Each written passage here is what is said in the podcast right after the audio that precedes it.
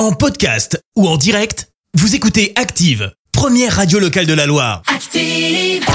L'actu des célébrités, c'est l'actu People. 7h23, on parle people, Clémence.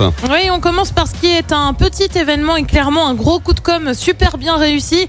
Stromae était l'invité du 20h de TF1 hier soir. Le Belge a répondu aux questions d'Anne-Claire Coudray, mais il en a profité pour dévoiler son dernier titre, L'Enfer, en pleine interview.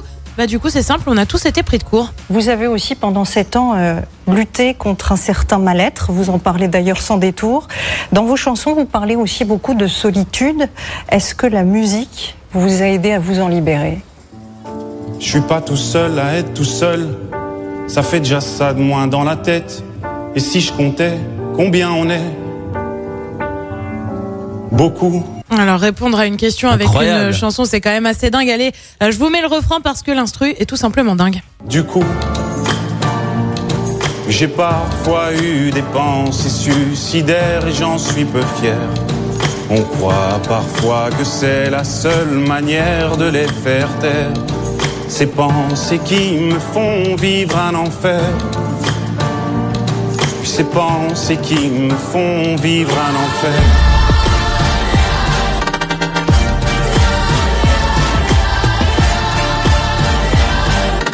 Et l'enfer qui est donc extrait de son album Multitude qui sortira le 4 mars prochain. L'autre événement du week-end, c'est l'anniversaire de Kate Middleton. Et oui, la duchesse de Cambridge a eu euh, 40 ans. À l'occasion de cet anniversaire, elle a dévoilé euh, trois photos prises par le photographe italien Paolo Reversi, photos où on la voit souriante avec une robe rouge et l'épaule dénudée.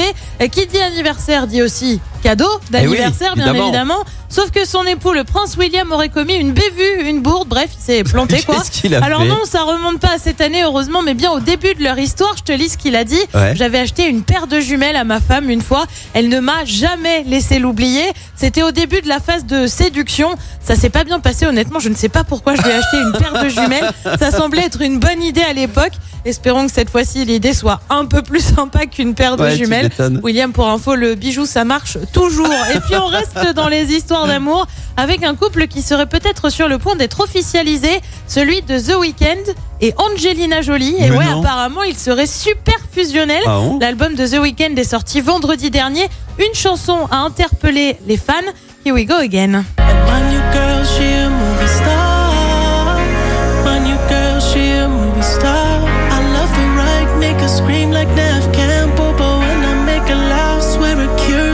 present